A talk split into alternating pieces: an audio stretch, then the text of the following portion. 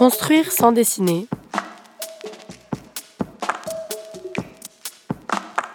Un mémoire de Gaëtan Brochier. Et donc j'ai cru que l'architecture c'était ça. Donc euh, trois quarts du travail, il va être fait par la nature, avant que tu bâtisses même.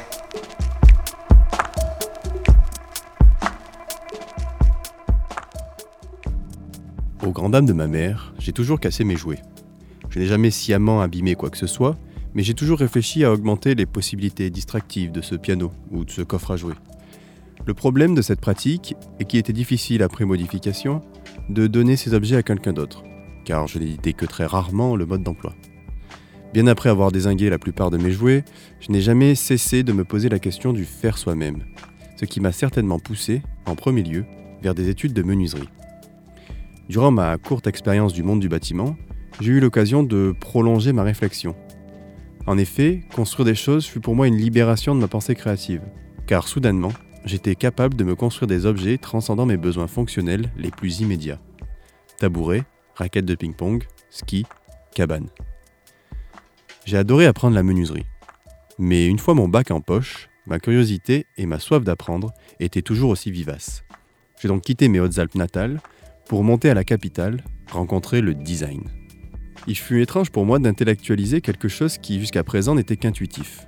Le design m'a ainsi conduit à penser la fabrication, non en termes purement techniques et esthétiques, mais via les prismes de l'usage, du symbole, de la sociologie ou encore de l'impact environnemental. La conception, cette action d'élaborer quelque chose dans son esprit, signifie pour moi développer des positionnements, une volonté formelle et une volonté d'usage. C'est durant cette phase préliminaire à la fabrication que vient, à mon sens, se sceller une rupture avec l'artisanat. L'apprentissage du design m'a appris à considérer la conception comme un état final, une production en soi.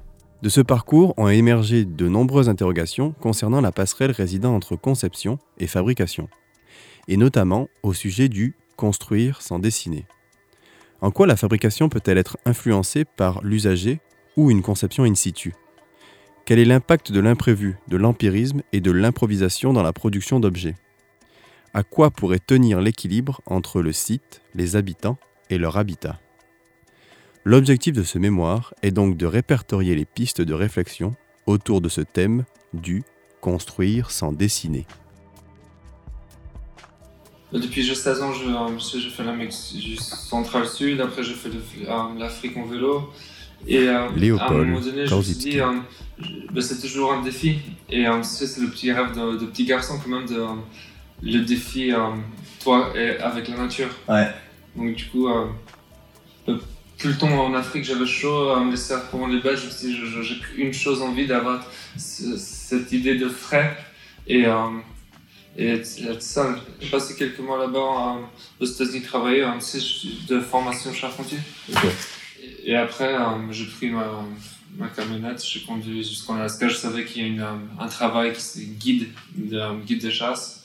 Et au début, on a construit une cabane euh, traditionnelle parce que euh, ça prend des mois, tu sais, couper le bois, le machin. Après, un an après, on revient en été. c'est énormément de main d'œuvre. Et maintenant, et petit à petit, on a mis un système.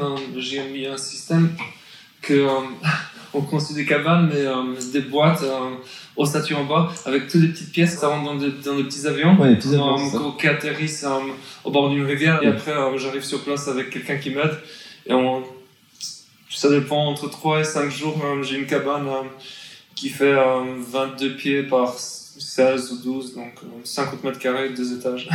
Tous les ans, maintenant, je construis deux, trois cabanes là-bas.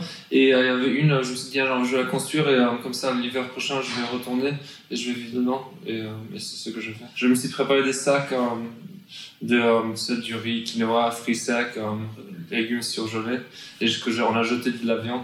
Et après, je, je retrouvais. Et je pense que c'était 5 mois ou un truc comme ça. Oui, fin octobre jusqu'au avril.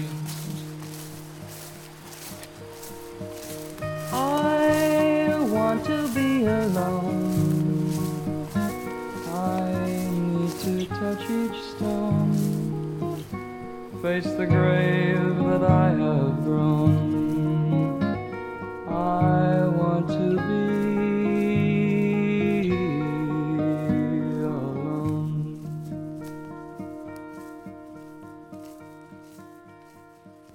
Celui qu'on entend là, c'est Léopold. Il est étudiant avec moi à l'ENSI. Je l'ai interviewé au début de mes recherches. À ce moment-là, je suivais la piste des cabanes. Selon moi, les cabanes se situent à la frontière floue de l'architecture et du design. Par leur taille, bien sûr, mais aussi par ce qui projette les occupants. En effet, Gilles A. Tiberghien explique dans son livre Notes sur la nature, la cabane et quelques autres choses que la cabane incarne cette expérience culturelle, à la fois archaïque et très proche de chacun de nous, capable de dessiner une zone commune où nous pouvons vivre une expérience solitaire et pourtant partagée. C'est exactement ça que je voulais de Léopold, qu'il me partage sa solitude et comprendre ce qui l'avait fait revenir. Et ça c'était bizarre parce que euh, même à Paris on peut s'enfermer chez, chez toi ou à la campagne, je peux m'enfermer, mais euh, il y a toujours le truc, euh, peut-être dans le téléphone éteint, l'ordinateur oui, mais peut-être il faut le vérifier quand même, il est jour, il faut faire ça, il est nuit, il faut faire ça. Et quand je suis arrivé à ma cabane, au début, ben, je savais que je voulais couper beaucoup de bois parce que après, en hiver, si je me blesse, je ne peux pas couper du bois de chauffage, c'est fini. Donc, la première chose, pendant des semaines, je, bois, bois, bois, bois, bois. Mais après, j'ai un bon stock de bois. Tout est, je me suis un peu organisé. Et, euh, et après, euh, cette toile blanche, c'est euh, un grand luxe, hein, parce qu'il y avait un moment où je, je passe, le temps passe comme ça. Et euh, je me dis, je peux rester, il n'y a pas de problème. Ouais. Et là, c'est dit. Attends, parce que tu vas laisser un an, deux ans, trois ans, et après, un jour, tu vas t'entraîner, tu vas avoir 60 ans. J'ai vite compris que je regardais la situation dans le mauvais sens. Sa solitude n'était que le résultat. C'est une expérience de pensée dont la construction de la cabane est un moment indispensable, pas une illustration, pas une péripétie dont on pourrait se passer, mais un moment constitutif, nous dit Stanley Clavel dans The Senses of Walden. Après cette interview, j'ai compris que la construction, l'évolution et l'occupation de la cabane étaient ce qui comptait. Mais quelle relation entretenons-nous avec notre habitat dans une situation plus classique? Et est-il possible de ressentir cette relation à la construction de notre habitat dans un bâtiment construit par d'autres?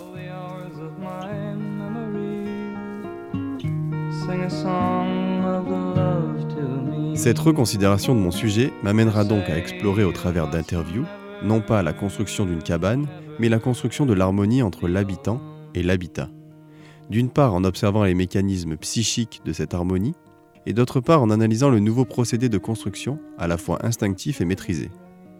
Cela questionne le temps du chantier, la verticalité des décisions et l'interpénétration des savoirs et des savoir-faire.